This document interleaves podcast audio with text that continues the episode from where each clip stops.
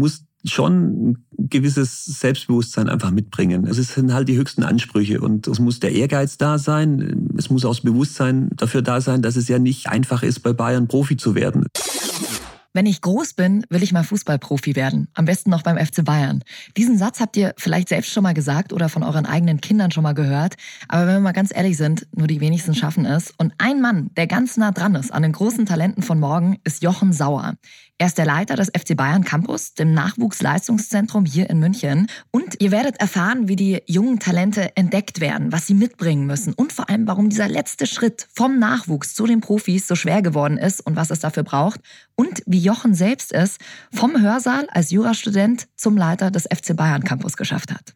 Natürlich könnt ihr uns immer euer Feedback zukommen lassen. Ihr abonniert einfach unseren Podcast, bekommt jedes Mal eine Benachrichtigung, wenn ein neuer Podcast draußen ist und könnt uns natürlich auch Kommentare hinterlassen, wie der hier zum Beispiel. Tolle Gäste, tolle Themen, aber leider viel zu selten. Okay, das nehme ich mit und jetzt wünsche ich euch ganz viel Spaß mit einem sehr entspannten Jochen Sauer.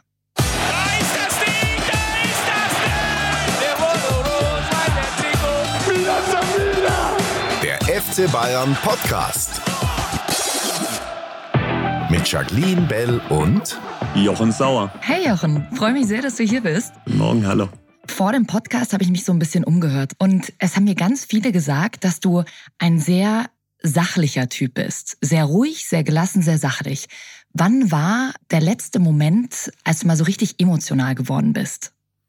Ja, also ich glaube, ich bin, bin schon auch ein emotionaler Typ, aber es, äh, ja, man muss immer versuchen, so ein bisschen ja, den Moment zu, zu, zu, auch zu erwischen in meiner Position. Aber als wir jetzt mit der, mit der U23 äh, Meister geworden sind, war zwar alles ein bisschen unemotional in dem leeren Stadion, ja, ja. mit zwölf Zuschauern, aber ähm, klar, das war, war, da war ich emotional und da sind wir, glaube ich, auch alle ausgeflippt. Das hat zwar keiner gesehen, keiner mitbekommen, aber ich denke schon, dass ich das Ganze nicht wirklich sachlich aufgenommen habe. Nein, das war schon das der letzte Moment. Das ist lustig, weil wir sind hier an der Selbener Straße gerade und du bist reingekommen mit einem riesen Strahlen und Hi und hast hier jeden im Raum, wir haben vorher noch kurz ein paar Fotos gemacht, auch gleich begrüßt. Also ich hätte dich jetzt von außen als sehr emotionalen Typ eigentlich eingeschätzt. Deswegen war ich jetzt gerade so ein bisschen verwundert. Okay.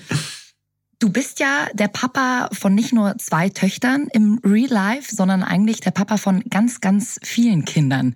Alleine bei euch am Campus sind es, glaube ich, 40 Internatsbetten, die ihr habt. Ja, genau. Wie viele hast du insgesamt unter Vertrag?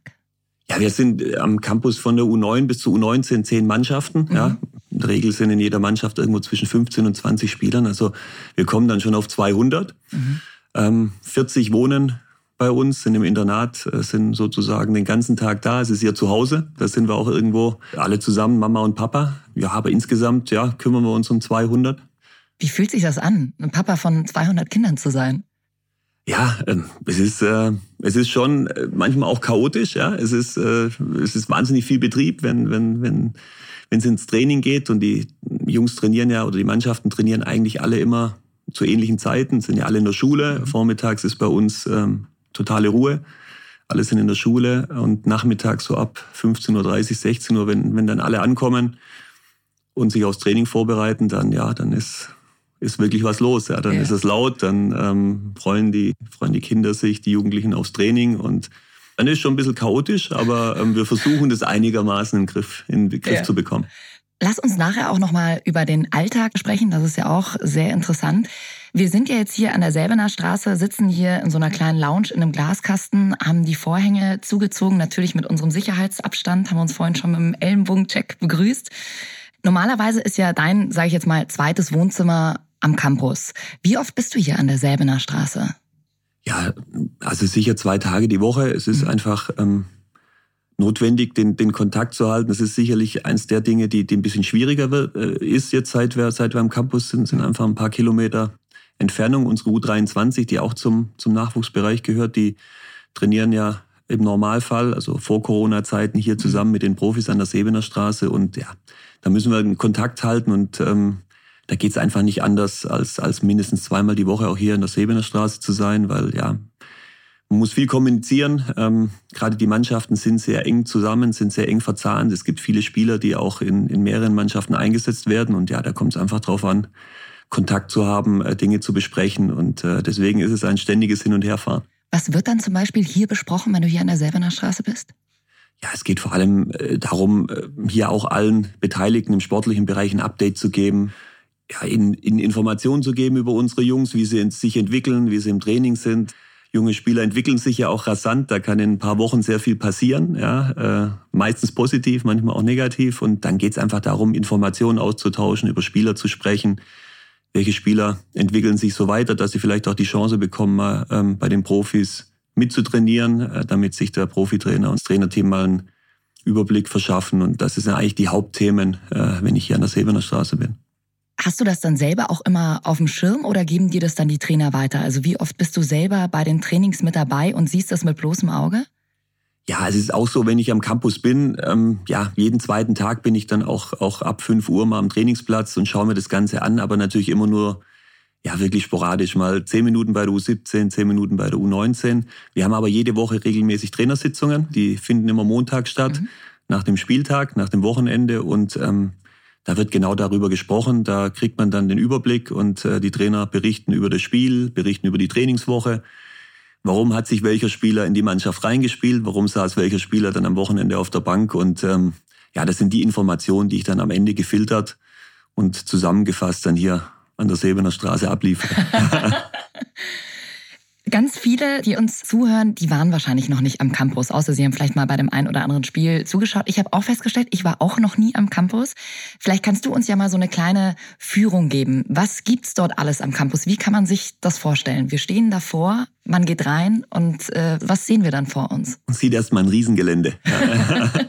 Nein, es ist, es ist ja ähm, in der Fröttmanninger Heide, ja, mhm. im Naturschutzgebiet, äh, nicht weit weg von der Allianz Arena, Luftlinie, sehen, ne? genau, Luftlinie ja. vielleicht so ein Kilometer.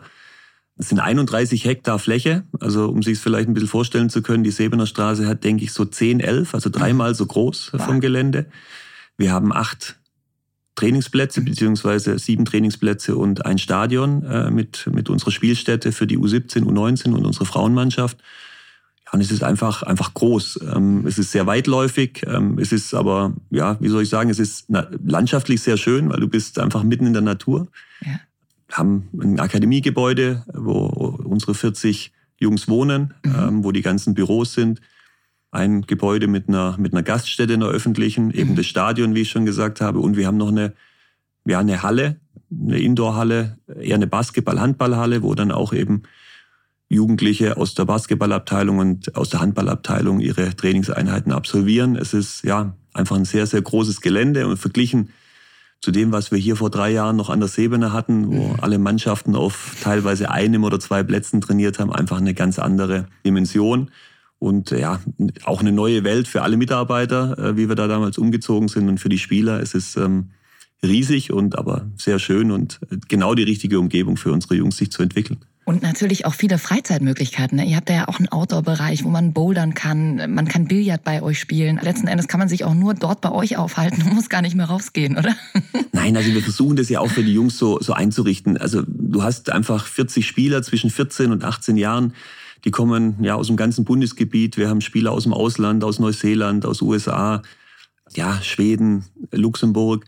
Und für die ist ja der Campus ein Zuhause. Und dann versucht man es ihnen natürlich auch so ein bisschen einzurichten, dass sie sich wohlfühlen. Und äh, ich glaube, da gehören einfach auch in dem Alter, gehören die Freizeitmöglichkeiten dazu. Sie sind sehr stark eingebunden, jeden Tag Schule, nachmittags, abends Training. Und ich glaube, da muss man einfach auch dafür sorgen, dass sie sich wohlfühlen und durch diese ganzen Möglichkeiten, die dort geboten sind, glaube ich, kriegen wir das ganz gut hin. Inwiefern bist du auch Bezugsperson? Weil du ja gerade sagst, zwischen 14 und 18. Man hat natürlich einen sehr großen Druck. Man will diesen Step zu den Profis schaffen. Und dann kommt aber ja auch dieses ganze Drumherum, ah, man findet vielleicht ein paar Mädels toll. Du willst vielleicht irgendwie feiern gehen. Gibt's da mit Sicherheit auch mal ein paar Jungs, die da so ein bisschen ausbrechen? Gehst du dann auch mal hin und quatscht mit denen? Oder äh, gibt's da speziell Betreuer, die das auf dem Schirm haben? Ja, also natürlich mache ich das auch, aber, aber ich werde ja auch ein bisschen als Chef wahrgenommen. Das heißt, die, die Jungs haben natürlich auch ein bisschen Berührungsängste. Also sie kommen jetzt nicht mit jedem Thema dann zu mir. Da merkt man dann schon beim einen oder anderen, dass auch immer so ein bisschen, bisschen der Respekt da ist. Aber wir haben insgesamt sechs Pädagogen mhm. ähm, bei uns angestellt, die sich, ähm, die sich um die, insbesondere um unsere 40 Internatsspieler kümmern ja, jeder Pädagoge hat so sieben, acht ähm, Bezugsspieler, äh, die kümmern, kümmern sich wirklich um, um mhm. alle, jede Kleinigkeit, um wirklich alles, was, was den Alltag betrifft, sind wirklich so ein bisschen Mama-Papa-Ersatz. Aber klar, wenn es um Themen geht, die, die Schule betreffen oder die Disziplin ähm, auf dem Fußballplatz, dann, dann wird es sicher im ersten Schritt mit den Trainern besprochen. Aber wenn es dann, dann vielleicht nicht sofort wirkt und es muss mal ein zweiter oder dritter noch mal was sagen oder noch mal ein Gespräch stattfinden, dann, dann komme ich schon ins Spiel und ähm, ja. zumindest weiß ich, wenn's, wenn irgendwas passiert und in der Regel bekomme ich auch alles mit. Wenn da heimlich eine Party gefeiert wurde auf ja. irgendeinem Zimmer. genau. Ihr könnt ja auch Teil unseres Podcasts sein. Das ist ja das Schöne hier beim Podcasten. Ihr könnt dem FC Bayern folgen auf Instagram, auf Twitter, auf Facebook und erfahrt dann auch immer kurz vorher, wer unser Gast wird und könnt demjenigen dann auch Fragen stellen. Und deswegen haben wir jetzt hier eine Fanfrage von Maxi Müller, der schreibt, wie wird Schule, Digitalisierung und Trainer unter einen Hut gebracht, ohne die Spieler zu überfordern und ihnen noch Freizeit zu ermöglichen? Ja, das ist äh, eine wirkliche Problemstellung, mit der wir uns jeden Tag beschäftigen müssen. Äh, gerade wenn du in der Schule bist, wenn du ins Gymnasium gehst und äh, muss man Gott sei Dank sagen, viele unserer Spieler haben auch den Ehrgeiz, äh, den höchstmöglichen Schulabschluss zu machen. Die Eltern ja, wollen das auch und das, das ist auch sehr gut. Aber wenn du dann in der 10., 11. Klasse bist, ist der Schultag sehr lang. Du bist, äh, du bereitest dich dann irgendwann aufs Abitur vor, hast bis 14 Uhr, 15 Uhr Schule teilweise und, und bist dann aber auch schon im Bereich der U16, U17, U19 da geht's dann schon um die Vorbereitung ja, zum Profitum und zum Leistungssport. Das heißt, vier, fünfmal die Woche Training ist normal. Du hast am Wochenende deine Spiele und dann wird die Zeit eng. Ja, und da ist es schon nicht einfach, das Ganze unter einen Hut zu bringen. Wir, wir versuchen das natürlich durch die Unterstützung von unseren Pädagogen. Wir haben auch insgesamt 14 äh, Lehrkräfte, die bei uns stundenweise eben Nachhilfeunterricht geben, die dann vor dem Training, nach dem Training einfach da sind äh, für die Jungs, um, um ihnen noch ein bisschen zu helfen, wenn es auch in der Schule Probleme gibt. Aber ist eine der größten Herausforderungen für uns auch, dass wir, dass wir diese zwei Zielsetzungen, einen Jungen möglichst gut auf den Profifußball vorzubereiten, aber einfach auch darauf achten, äh, dass er die Schule abschließt. Das ist wirklich für alle, insbesondere für, für unsere Pädagogen, wirklich eine große Herausforderung. Und ja, ich denke, gerade jetzt, ähm, wo ja sehr viel auch über Digitalisierung durch die, durch die Corona-Zeit gesprochen wird, ist auch für uns nochmal eine Chance, das Ganze vielleicht ein bisschen zu entzerren. Es ist einfach, wenn du der, jeden Tag in der Schule bist, wenn ein Präsenzunterricht da ist, dann wird's noch mehr, dann kommen die Fahrtzeiten dazu und das ist auch ein Ansatz, wenn die Schulen mitspielen ähm, und vielleicht äh, einer unserer Spieler mal einen Tag nicht an der Schule sein muss, sondern Dinge online machen kann, dann ist auch für uns die Chance, da da vielleicht ein bisschen mehr Freiraum hinzubekommen. Aber ja. Das Gute ist ja meistens, dass die Jungs praktisch ihr Hobby zum Beruf machen wollen. Deswegen glaube ich, fällt es gar nicht so auf, dass so viel drumrum fehlt. Aber klar, also jeder weiß, glaube ich, wenn er dann irgendwo Realschule, Gimmi Abschluss machen muss, wie viel Arbeit das schon ist, ja. Und dann noch zusätzlich diesen Druck zu haben, ist natürlich nicht leicht ja, absolut, in dem Alter. Absolut. Ja. Nein, und die, die spielfreie Zeit wird auch immer weniger. Ja. Es ist, du hast keine Pausen mehr, die, die, die Spielzeiten gehen fast durch. Du hast im Winter kaum mehr Chancen, irgendwie ähm, ein paar Wochen mal durchzuschnaufen.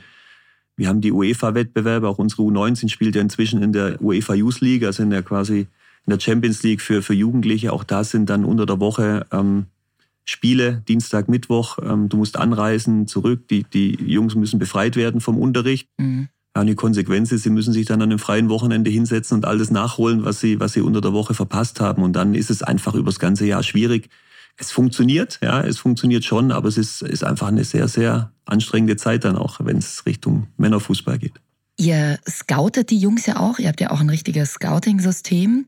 Wie viele Eltern gibt es denn da, die sagen, nee, ich weiß, mein Sohn will's unbedingt, aber der soll mal lieber seine Schule machen und dieses ganze Profi-Ding, mach das mal weiter als Hobby. Wie oft kommt das vor? Eigentlich gar nicht so oft, muss man wirklich sagen. Es ist, äh, es ist ja auch so, dass wir, dass wir jetzt ähm, nicht unbedingt sehr, ja, sehr vehement bei einem 10, 11, 12-Jährigen da drauf drängen, dass er zu Bayern kommt. Klar guckst du dich äh, insbesondere in, in, in dem Altersbereich in München um, wo gibt es talentierte Spieler, die vielleicht bei kleineren Clubs spielen aber es ist nicht so, dass du da sagst, der muss dann unbedingt zu Bayern kommen. Klar, du sprichst die Jungs an, unsere Scouts äh, nehmen Kontakt zu den Eltern auf und fragen nach, ob sich so ein, so ein Zehnjähriger mal vorstellen kann, ähm, im nächsten Jahr bei uns zu spielen. Dann muss man natürlich auch mal schauen, wie sind die Fahrtstrecken, ähm, müssen die Eltern dann teilweise ihren Sohn ähm, ja, selbst zum Training fahren. Mhm. Ja, wenn, wenn, wenn einfach eine Familie im Süden Münchens wohnt und du musst dann zwei, dreimal die Woche ähm, nachmittags einen Campus fahren, dann ist sowas zeitintensiv.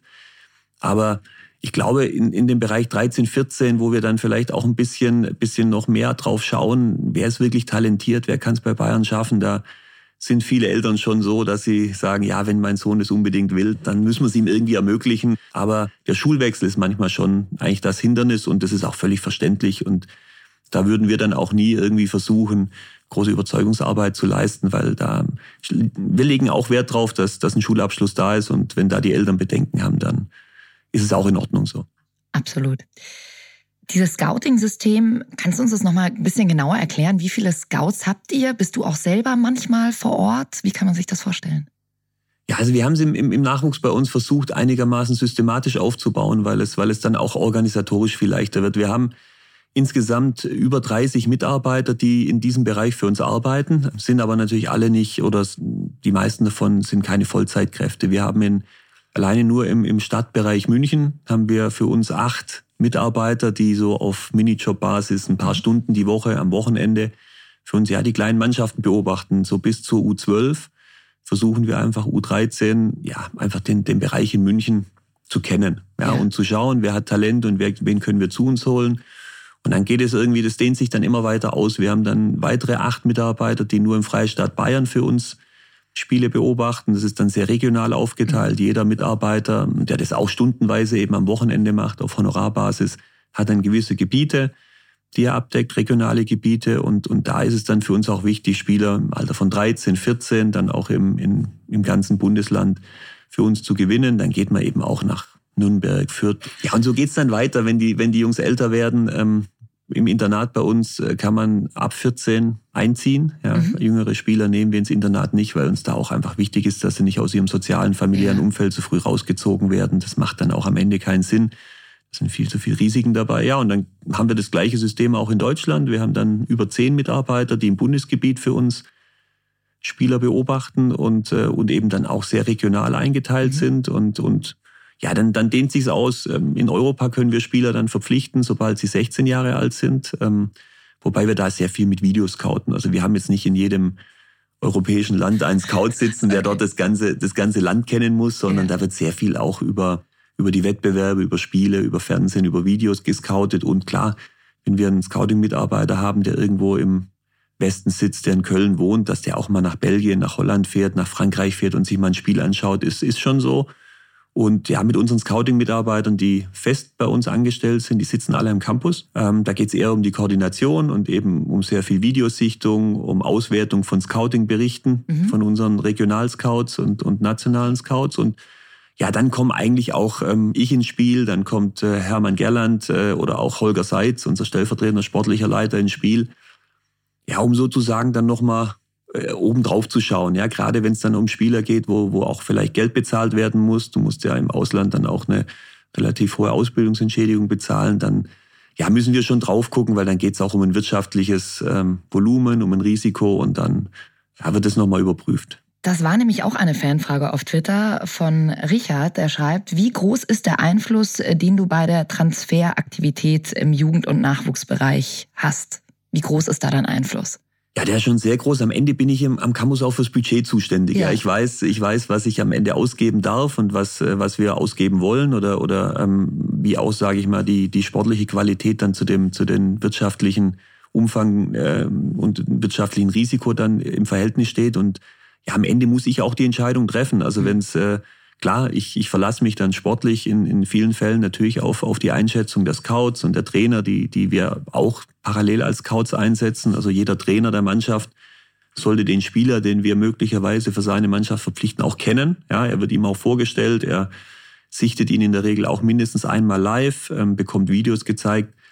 Aber klar, wenn es um viel Geld geht oder wenn es um, um, um Spieler geht, ähm, die hochtalentiert sind, wo wir dann auch ähm, hoffen, dass es im Profibereich vielleicht auch bei Bayern München ins Profiteam geht. Da schaue ich dann, muss ich auch selber drauf schauen, weil am Ende ähm, geht es ja auch darum, dass ich diese Transfers dann auch mit der Profiabteilung abstimme. Ähm, das ist ja eine gemeinsame Kaderplanung. Also wenn ich einen 17-Jährigen verpflichte und sage, der hat das Potenzial, bei den Profis mitzutrainieren, dann muss es ja auch irgendwann in zwei Jahren dann Platz für ihn geben. Ja. Und ähm, dann werde ich natürlich auch gefragt, seid ihr überzeugt äh, über de, äh, von dem Spieler? Und ja, da muss ich mit Überzeugung Ja sagen. Und deswegen muss ich am Ende auch die Entscheidung treffen. Und äh, den Einfluss ausüben. Das ist schon eine ganz schöne Verantwortung, die du da auch hast, ne? Also weißt du, du, du, du holst Klar. die Spieler, gibst auch richtig viel Kohle aus. Ich meine, da sind wir auch schon im Millionenbereich, teilweise, was du da für Spieler zahlst. Und dann äh, ist ja schon dieses, okay, hoffentlich, hoffentlich bringt das jetzt die nächsten zwei Jahre. Ja, klar, das ist, das ist, ist ein Thema, da, da wächst man aber rein. Da kommt halt auch sehr viel mit Erfahrung. Du, du musst ein Gefühl dafür entwickeln, auch, auch ähm, wie ein Junge charakterlich drauf ist, wie das familiäre Umfeld ist, weil, weil eins darfst du nicht machen, du darfst nicht hohe Erwartungen ähm, wecken bei, bei einem Spieler, bei einem 16-Jährigen, sagen wir auch dann, klar, der wirtschaftliche Umfang bringt irgendwo auch einen Druck für die mhm. Familie, für den Spieler und wenn du dir nicht sicher bist, dass es auch möglich ist, dass der Junge zum Beispiel sich von seinem Elternhaus lösen kann, dass nicht sofort Heimweh eintritt, wenn er bei uns im, im Internat einzieht. Klar, wir haben Spieler aus Berlin, Hamburg, Köln, überall im Bundesgebiet da muss man einfach ein Gefühl dann irgendwo entwickeln und sagen, ja, der Junge macht einen Eindruck einfach auf uns, dass er das packt, dass er das unbedingt will, dass er sich auch vom Elternhaus so lösen kann und sich weiter auf Fußball, Schule konzentrieren kann. Und dann, klar, dann müssen wir am Campus und vor allem unsere Mitarbeiter, Trainer, Pädagogen einfach dran arbeiten, ihn so weit wie möglich zu bekommen. Das ist ja schon auch schwer einzuschätzen, oder? Ob sich jemand vom Elternhaus jetzt wirklich äh, lösen kann. Habt ihr da gewisse Taktiken oder woran erkennt ihr, dass jemand vielleicht irgendwie das easy nimmt und andere vielleicht nicht? Also es ist alles eigentlich so ein bisschen, es gehört zum Scouting-Prozess dazu. Mhm. Bevor wir einen Spieler zu uns holen, finden ja viele Gespräche statt. Also natürlich ein Scout schaut ja, wenn er, wenn er irgendwo ein Spiel anschaut, nicht nur, wie, hat er einen guten rechten Fuß, einen linken Fuß, wie bewegt er sich, sondern versucht ja auch so ein bisschen herauszufinden, wie ist er ein Führungsspieler in der Mannschaft, nimmt er das Ganze in die Hand, ist er eher ein ruhigerer Typ, äh, ist er zurückhaltend, äh, wie spielt er Fußball, was sieht man für Charaktereigenschaften auf dem Fußballfeld. Und äh, es gibt auch Gespräche mit unseren Pädagogen. Wir haben einen Sportpsychologen bei uns, der in diese ganzen ähm, Gespräche mit den Eltern und mit den Jungs, wenn es um Schule geht, um einen Karriereplan, um die, sagen wir auch duale Karriere, wie sie bei uns äh, bezeichnet wird mit Fußball und Schule, und ja, dann versuchen alle gemeinsam einfach ein Gefühl dafür zu entwickeln. Ist, ist der Junge reif genug? Ähm, ist er einfach selbstständig? Ähm, oder, oder wo sind möglicherweise Probleme? Und dann musst du am Ende eine Risikoabwägung äh, machen und sagen, ja, wir sind uns sicher, der schafft es. Die Eltern stehen dahinter. Das ist auch immer wichtig, ja. dass eben auch die Eltern nicht sofort wenn sie einen Jungen bei uns abgeben, äh, sofort im ersten Moment irgendwie Heimweh ausstrahlen schon. Und du musst, du musst da einfach dann auch schauen, wie, wie packt eine Familie das und ja. und ja, am Ende klar. Richtig sicher kann man sicher bei einem, bei einem Jugendlichen mit 15, 16 nicht sein, wo der Weg hingeht, aber ja, ja wir versuchen es einfach so, so gründlich wie möglich ähm, im Scouting-Prozess abzudecken, damit wir uns alle bei uns sicher sind, dass es funktioniert.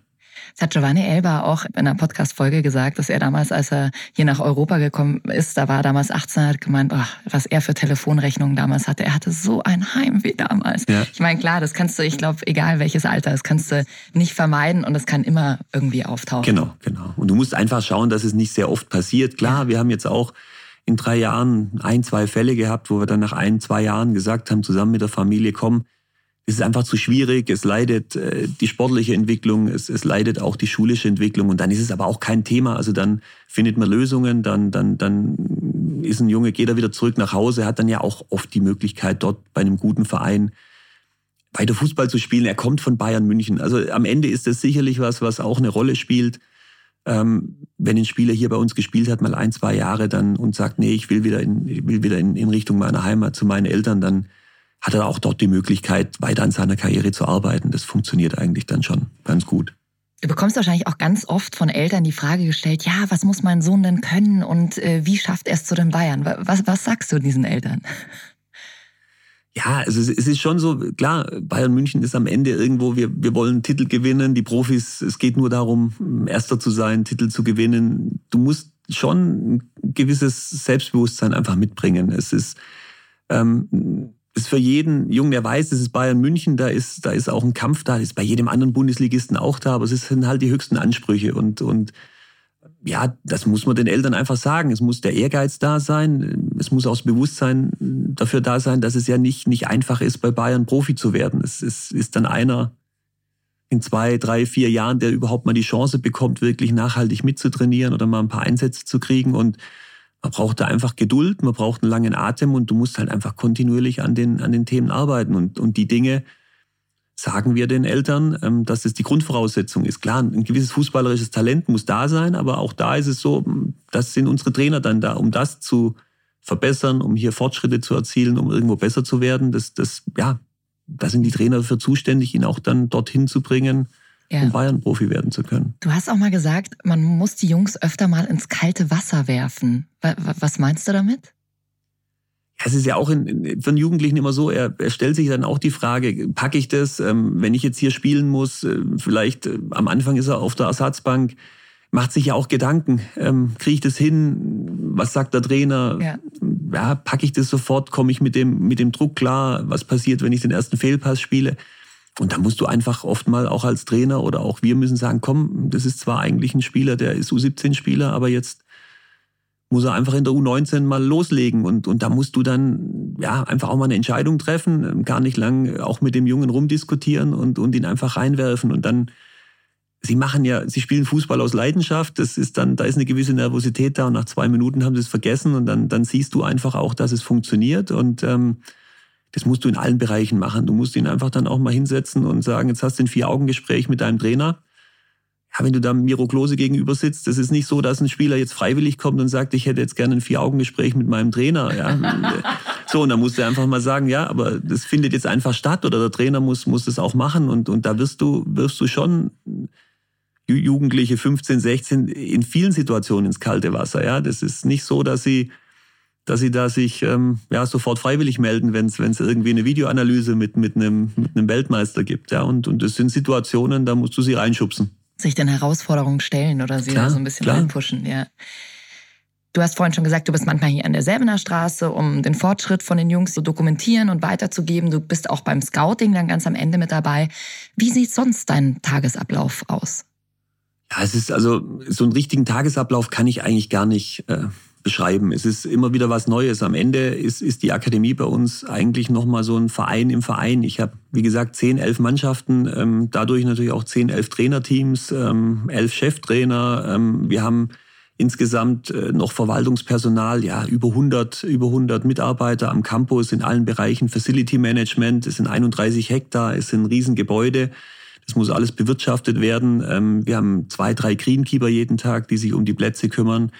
Und ja, es kommt irgendwie, es ist halt, ich habe die ganze Personalverantwortung. Das heißt, ich habe auch mindestens zwei, drei Mitarbeiter jeden Tag bei mir im Büro sitzen, wo es entweder um ja, um, um persönliche Themen geht oder um, um irgendwelche Themen, die, die ihren Arbeitsbereich betreffen.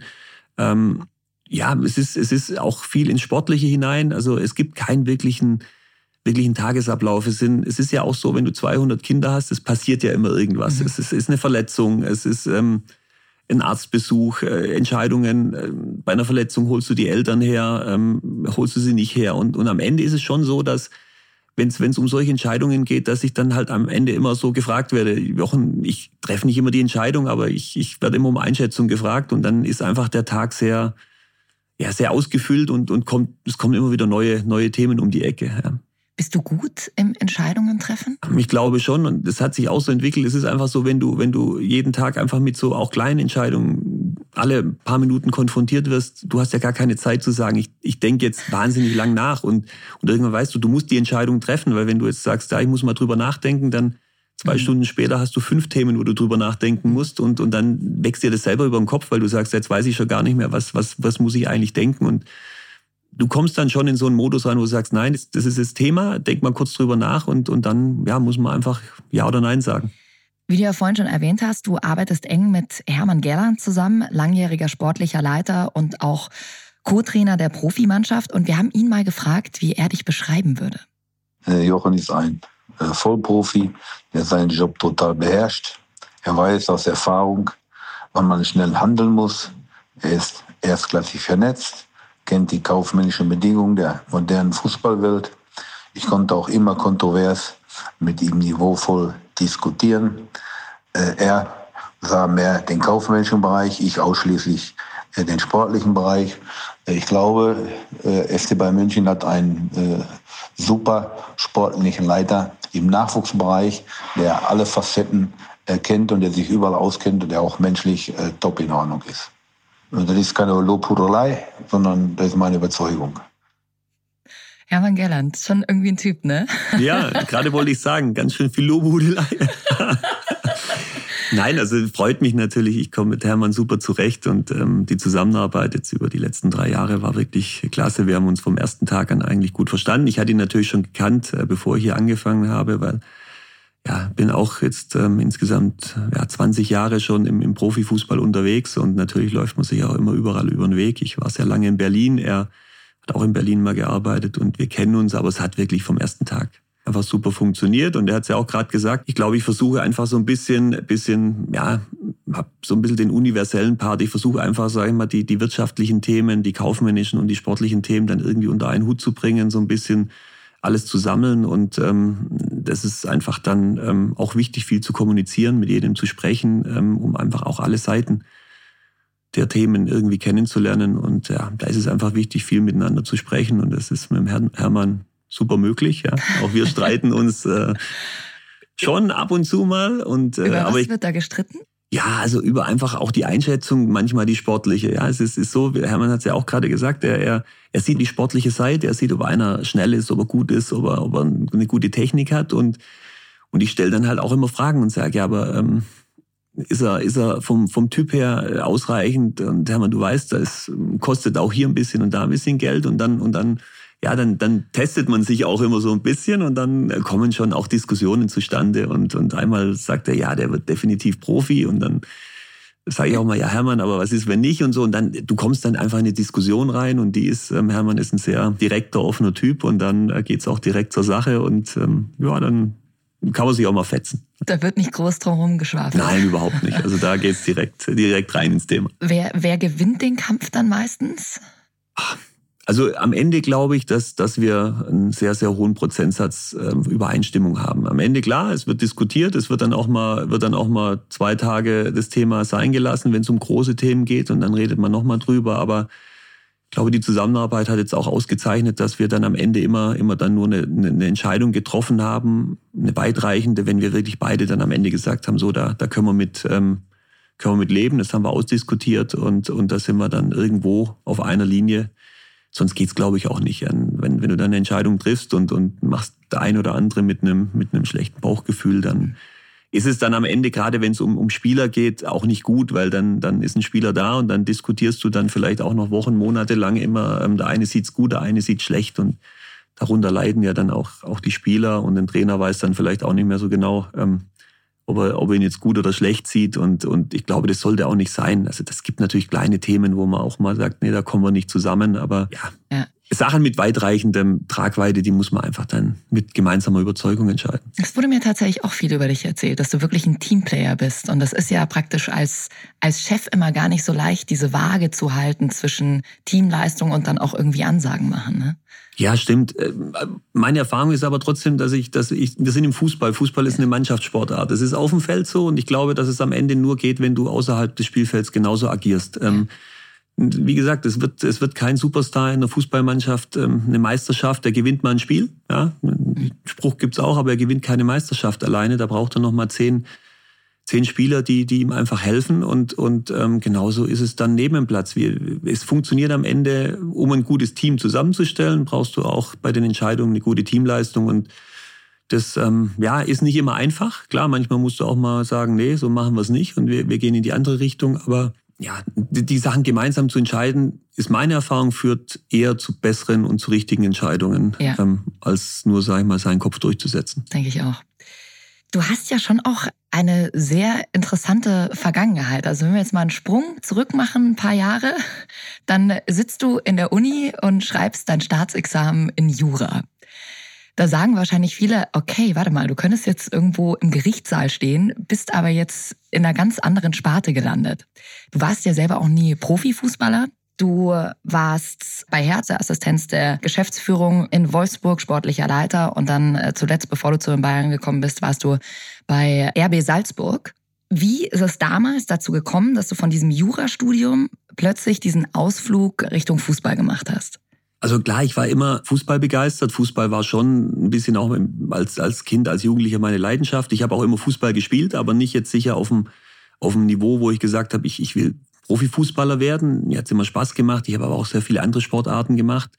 Aber ich war schon irgendwo auch Fan. Ja, ich, ich war Fußballfan, habe immer Fußball geguckt, war auch eigentlich als Kind, äh, weil ich äh, aus der Gegend komme, VfB Stuttgart-Fan. Ja, war da auch sehr oft äh, mit meinem Vater im Stadion und er war immer sehr Fußball begeistert. Und aber es ist dann so ein bisschen auch Zufall gewesen. Ich habe ähm, das Studium eigentlich zunächst angefangen, nicht weil ich gesagt habe, ich muss jetzt unbedingt Jura studieren. Ich habe ich hab, ähm, auch Golf gespielt auf einem auf einem ganz guten Niveau und der Sport ist sehr zeitintensiv. Und am Ende habe ich mich eigentlich für ein Studium entschieden, wo ich möglichst viel nebenbei Golf spielen kann und wo ich mir die Zeit einteilen konnte. Also am Anfang habe ich gesagt, komm, das Studium passt sehr gut zu, zu, meiner, zu meiner Sportart. Da kann ich so selber sagen, wann ich da bin und wann ich nicht da bin.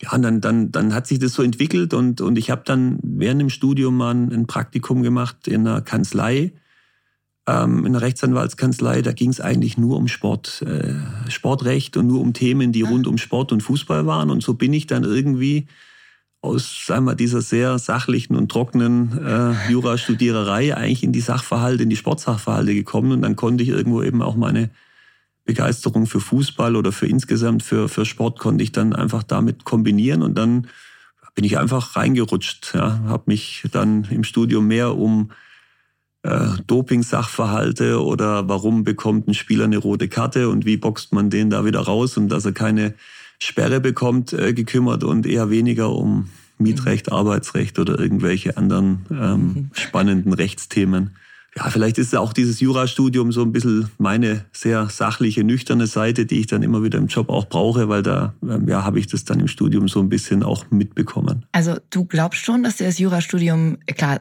der Einstieg natürlich sowieso, dass du überhaupt erstmal dahin gekommen bist, aber inwiefern hilft dir dein Jurastudium jetzt auch im Alltag? Ja, ich glaube einfach mit einer strukturierten Arbeitsweise. Ja, ich hab, du hast mich ja vorher gefragt, wie so ein Tagesablauf ist und was so alles da ist. Und was in so einem Campus passiert, es ist, ist, ja, es ist Sport, es ist Facility Management, es ist Personal, es sind Finanzen.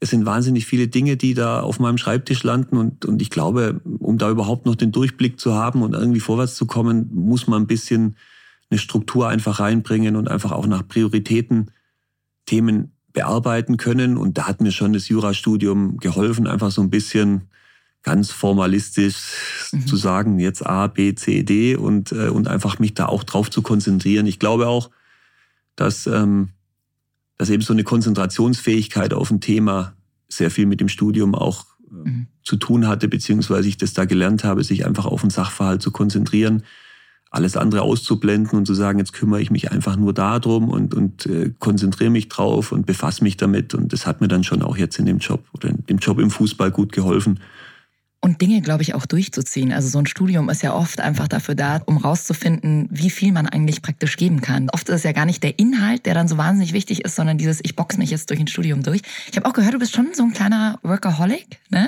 so dass man dich mal ohne Handy sieht. Ich sehe jetzt dein Handy nicht, ja? aber ist anscheinend selten. Deine Family, die lebt ja noch aufgrund deiner zwei Töchter auch in Salzburg, die gehen dort zur Schule. Mhm. Fährst du jeden Abend noch nach Hause? Wie ist das bei dir? Nein, also das, das funktioniert natürlich nicht, aber ja, es ist schon, also meine Familie kennt oder meine Frau kennt jetzt auch nichts anderes als Fußball. Wir haben uns ähm, in Berlin kennengelernt, wo ich bei Hertha war und, und, und sie weiß einfach, wie Fußball funktioniert. Am Wochenende sind die Spiele, du bist eigentlich immer unterwegs und ähm, ja, es war immer so, dass es zwei Modelle gab. Entweder die Familie ist mitgekommen oder es war irgendwie möglich, dass, eine, eine, dass man pendeln konnte und das muss ich sagen, in der jetzigen Situation ist diese, ist das Pendeln in Ordnung und für uns genau die richtige, ähm, ja, die richtige Form, ähm, den, den Job jetzt hier zu machen und die Familie dann auch irgendwie äh, unter einen Hut zu bringen. Es ist nicht so weit, es sind 130 Kilometer, das ist absehbar, aber klar, ich, ich habe eine Wohnung hier in München ja. und, und bin eigentlich auch unter der Woche mindestens vier, fünf Tage hier, dann mal einen Tag in Salzburg, am Wochenende oftmals dann auch wieder direkt zurück zu den Spielen. Aber es ist wirklich so, ich kann mich auf die Themen konzentrieren. Wenn ich in Salzburg bin, wenn ich zu Hause bin, dann bin ich auch zu mhm. Hause, dann bin ich ja auch nicht greifbar. Also dann so, Jochen, können wir mal kurz einen Termin machen oder ein Trainer sagt, wir müssen uns kurz zusammensetzen, ich habe dann ein Problem im Spiel, geht dann halt einfach nicht. Und dann sage ich, dann muss es halt einfach bis übermorgen warten und dann, dann bin ich bei der Familie und in Salzburg, äh, als ich in Salzburg gearbeitet habe und die Familie da war, ist es natürlich dann chaotischer. Da bist du zu Hause und wenn ein Anruf kommt und du weißt, es ist einfach nur fünf Minuten weg, ja, dann, dann fährst du hin, weil klar, Workaholic, ich, was ich, was für mich so immer wichtig ist, ist, ähm, ja, Themen, Themen einfach, einfach abzuarbeiten beziehungsweise wegzuhaben, weil ich einfach weiß, am nächsten Tag kommen wieder fünf andere Sachen und dann ist es bei mir einfach so, dass ich einfach die Entscheidungen dann auch treffen möchte und sie nicht irgendwie rausschieben möchte. Mhm. Und das führt dann am Ende halt dazu, dass man, dass man doch sehr eingespannt ist und dass man sich darauf konzentrieren muss und dann ist das Lebensmodell im Moment äh, eigentlich das Richtige. Weil wenn ich in München hier bin, konzentriere ich mich darauf, da kann ich dann auch ja, mal ein bisschen länger arbeiten und sagen, ich muss das Thema noch, noch erledigt haben. Und wenn ich bei der Familie bin, bin ich bei der Familie. Ja. Plant ihr denn, dass Sie irgendwann auch hier nach München ziehen? Also Vertrag wurde jetzt erstmal verlängert bis 2023. Habt ihr sowas schon auf dem Schirm? Also wir, wir diskutieren es eigentlich immer wieder, jedes mhm. Jahr aufs Neue. Es ist klar, ich habe zwei Töchter, die sind neun und elf, die sind in der Schule und, und man muss natürlich auch immer schauen, reißt man auch da äh, die Kinder aus dem Umfeld. Ja. Das ist für mich eigentlich die gleiche Fragestellung, die ich jeden Tag mit unseren Spielern habe. Äh, macht es jetzt Sinn, äh, die Mädels von ihren Freundinnen und aus ihrem Umfeld, aus der Schule dann jetzt plötzlich wieder anders hin, hinzubringen, woanders hinzubringen? Aber es ist so, immer wenn es Richtung Ende des Schuljahres geht, reden wir drüber und sagen, würde das jetzt Sinn machen, und ja, dann muss man auch, muss man auch relativ schnell immer sagen, okay, was ist jetzt besser für die Familie? Und ich glaube, eine gewisse Stabilität für die Familie ist im, im, in, dem, in der Fußballbranche einfach wichtig, weil am Ende weiß ich auch nicht, klar, ich habe den Vertrag verlängert, aber es ist im Fußball so, ich war schon bei einigen Vereinen, man sieht es ja auch bei Trainern, es kann immer irgendwie passieren, dass man plötzlich sagt, Mensch, da ist jetzt äh, was anderes oder, oder man wird auch ge dazu gezwungen, was anderes zu machen. Und dann ist für mich schon im Vordergrund zu sehen, was, wo fühlt sich die Familie wohl, wo funktioniert die Familie und, ähm, und wo können die Kinder einfach auch, auch gut aufwachsen. Und, ja. und daran orientiert entscheiden wir es eigentlich immer wieder neu. Du wurdest in ein paar Artikeln als der Mastermind beziehungsweise der Kanzler der neuen Bayern-Generation beschrieben. Du hast viel Druck an manchen Stellen, ja, hast, äh, wie wir vorhin schon drüber gesprochen haben, Transfers, hast äh, Summen im Millionenbereich, über die du verfügst. Was machst du denn, um dich zu entspannen? Wann kommt ein Jochen Sauer runter? Also klar, ich mit selber Sport treiben ist es schon so, dass ich mich entspannen kann. Also ich zum Golfspielen komme ich leider nicht so oft. Das ist sehr zeitintensiv und, und sich dann aufzuraffen, nach dem Büro, vor dem Büro irgendwo noch zwei, drei Stunden auf den Golfplatz zu gehen, ist schwierig. Und ähm, wenn man dann auch, auch da so ein bisschen selber Ansprüche an sein Spiel hat und äh, nicht zum Trainieren kommt, dann frustriert es auch relativ schnell, wenn man, wenn wenn es nicht so gut läuft. Nein, aber ich gehe ich gehe wahnsinnig gern einfach laufen. Ja, ich bin ich habe eine kleine Wohnung in der Nähe in den Schwabing in der Nähe vom englischen Garten, also ich bin eigentlich zwei, dreimal die Woche abends dann oder morgens ähm, beim Laufen, weil ich klar auch beim beim körperlichen Auspowern so ein bisschen entspannen kann, da ähm, ja, kriegt man auch viele Gedanken aus dem Kopf und kann die mal weg wegwischen. Ansonsten glaube ich, ist bei mir auch so, dass ich vielleicht auch durch mein Studium so die schon so ein bisschen für mich die Fähigkeit habe, relativ schnell abschalten zu können. Also ist egal, ob ich mich einfach irgendwo nur hinsetze und, äh, und vielleicht mal eine Zeitung lese oder irgendwas anderes lese. Ich, ich krieg's schon hin, mich innerhalb von kürzester Zeit einfach so ein bisschen ähm, rauszunehmen. Mhm. Ja, kann aber dann auch wieder relativ schnell hochfahren. Ähm, deswegen, ich, ich habe nicht so Hobbys, wo ich sage, das mache ich dann und das muss ich unbedingt machen, sondern ich kann eigentlich äh, sowohl bei einem Spaziergang oder einfach beim Zeitung lesen oder einfach irgendwo nur beim Sitzen und Dinge beobachten oder irgendwo was trinken total gut entspannen. Und wenn ich dann ähm, ja eine halbe Stunde, eine Stunde runtergefahren bin, dann merke ich auch schon, dass mir dann alles andere wieder leichter fällt. Ja. Welches Handicap hast du denn eigentlich? Weil du warst ja früher schon auch sehr erfolgreich im Golfen, ne? Juniorenmeister ja, Baden-Württemberg. Ja, ich, also ich, ich hatte ich hatte ein Handicap zu den zu den ja besten Zeiten, das irgendwo so um null war, ja, mal ein bisschen unter null, über null.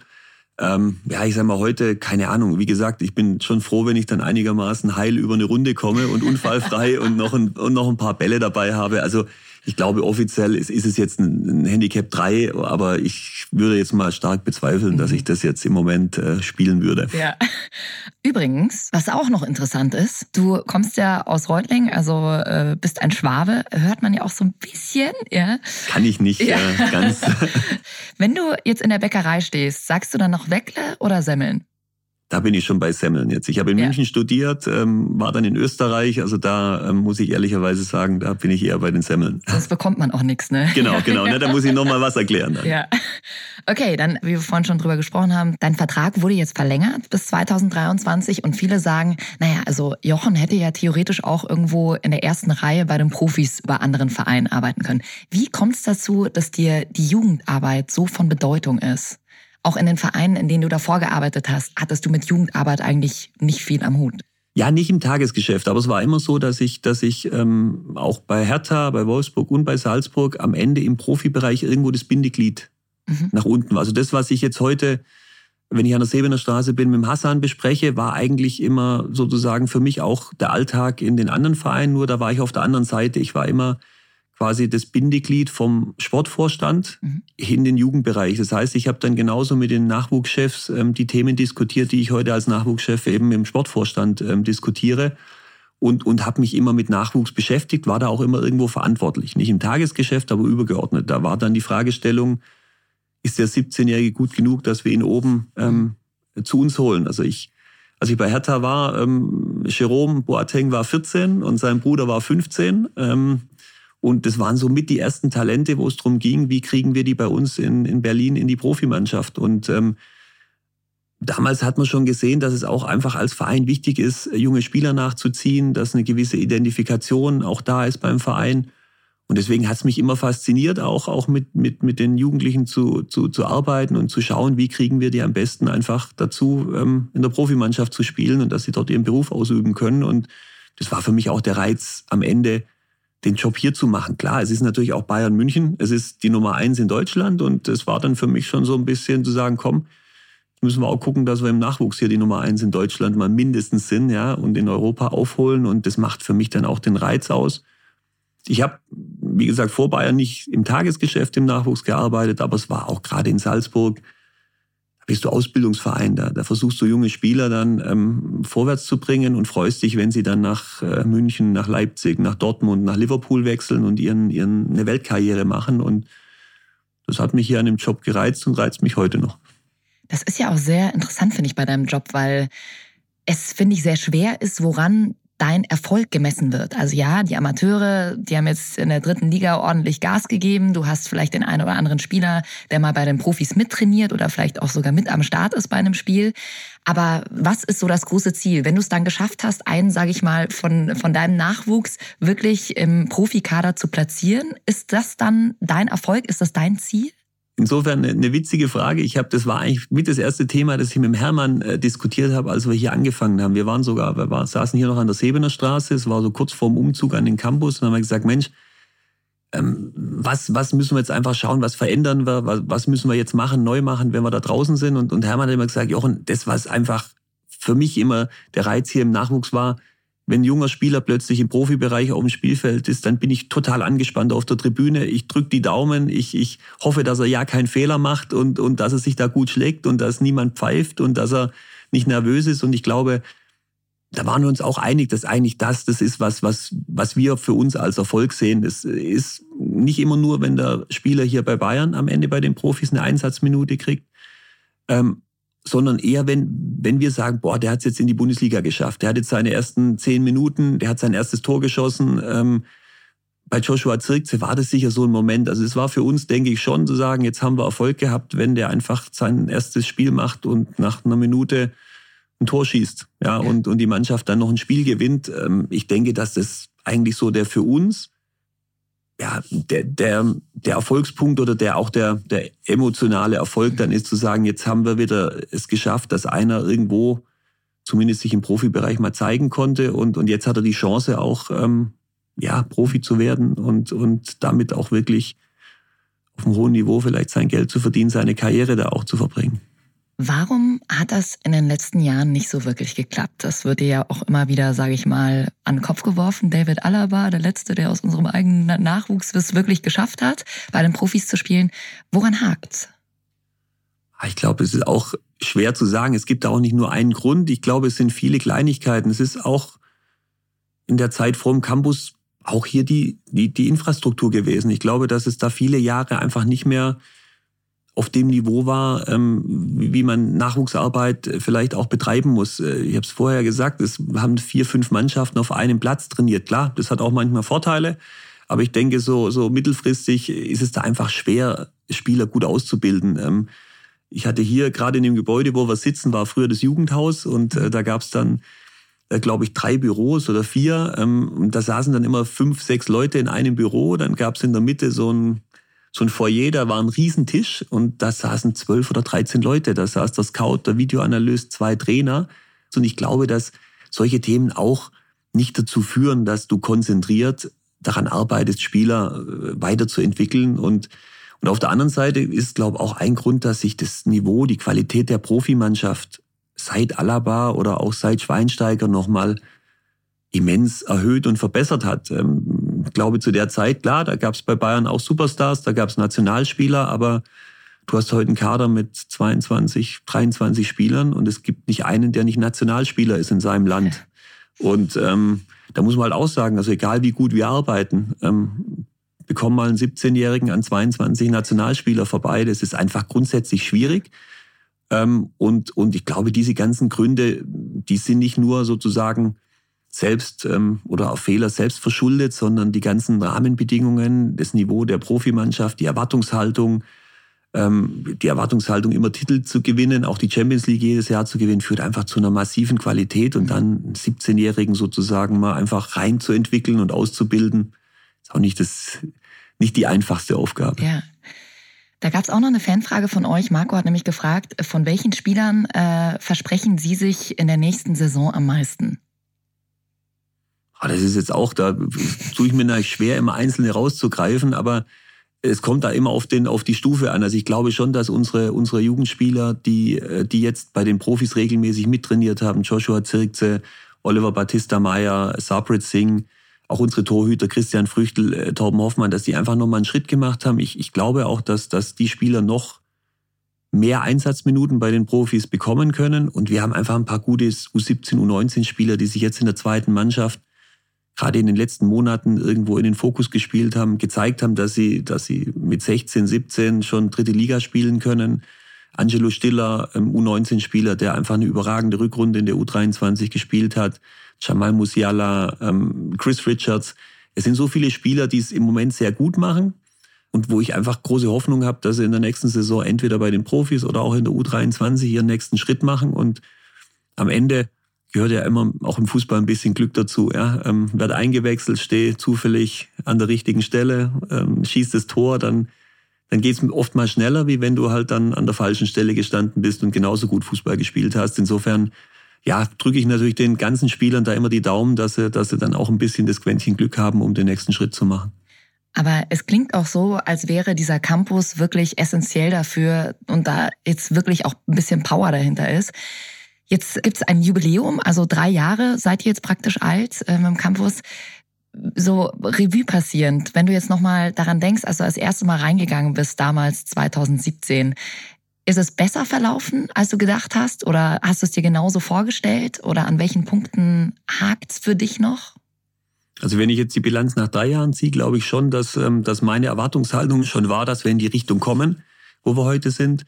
Zwischendurch hast du natürlich immer irgendwo so Themen, wo du sagst, boah, da könnten wir schon ein bisschen weiter sein. Ich glaube, insbesondere das erste Jahr war deswegen schwer, weil nicht nur für mich, auch für alle anderen Mitarbeiter, die schon lange hier sind, war es natürlich auch ein bisschen Kulturschock. Du kommst plötzlich aus so einer kleinen, relativ beschaulichen Infrastruktur hier, wo alle im gleichen Büro sitzen, in so eine, in so eine große Umgebung. Und es hat echt Monate gedauert, bis sich so jeder an das Arbeitsumfeld, an die Abläufe, an die Weitläufigkeit ähm, gewöhnt hat. Es war dann am Anfang auch so, es war eigentlich leer. Man ist sich gar nicht so über den Weg gelaufen, wie das hier der Fall war. Und ich glaube, das, das erste Jahr war ein bisschen zäh, weil sich alle so ein bisschen an alles äh, gewöhnen mussten. Und dann, äh, denke ich, das zweite, dritte Jahr haben wir einfach dann Strukturen verbessert, einfach Prozesse, Abläufe besser in den Griff bekommen. Das war einfach auch dann viel leichter möglich mit, den neuen Umge mit der neuen Umgebung, mit den besseren Trainingsmöglichkeiten. Und ja, diese, diese schrittweisen Verbesserungen in allen Bereichen, im pädagogischen, im psychologischen Bereich, im Trainingsbereich, auch eine, eine gemeinsame Spielidee zu entwickeln, dass alle Mannschaften zumindest ähnliche Prinzipien auf dem Fußballplatz äh, für sich umsetzen und verinnerlichen. Das hat dann schon dazu geführt, dass wir jetzt eigentlich sehr zufrieden sind mit den drei Jahren. Also die zweite Mannschaft, wir wollten am Anfang war das Ziel, in die dritte Liga aufzusteigen, so schnell wie möglich. Das haben wir erreicht. Jetzt sind wir sogar Meister geworden in der, in der dritten Liga. Das darf man nicht am Ende nicht zu hoch bewerten, aber es ist einfach dann schon ja mehr als man erwarten konnte und und auch unsere Jugendmannschaften haben sich wirklich kontinuierlich verbessert und an der Anzahl der Spieler, die jetzt bei den Profis mittrainieren, glaube ich, kann man schon sehen, dass Fortschritte da sind und dass wir eigentlich mit den drei Jahren schon zufrieden sein können. Super, perfekter Abschluss. Jochen Sauer, unser Mastermind, der Kanzler äh, der neuen Bayern-Generation. Vielen, vielen Dank, dass du da warst. Herzlichen Dank, hat Spaß gemacht. Danke. Und ich hoffe, euch hat es genauso viel Spaß gemacht wie uns. Wenn das so ist, dann lasst uns gerne ein Abo da. Dann kriegt ihr natürlich auch immer ein Update, wenn eine neue Folge draußen ist. Und vor allem gebt mir Bescheid, wen ihr hier auch gerne mal als Gast hören würdet. Egal ob über Twitter, Instagram, über die Podcast-Plattform. Wir lesen hier alles. Macht's gut.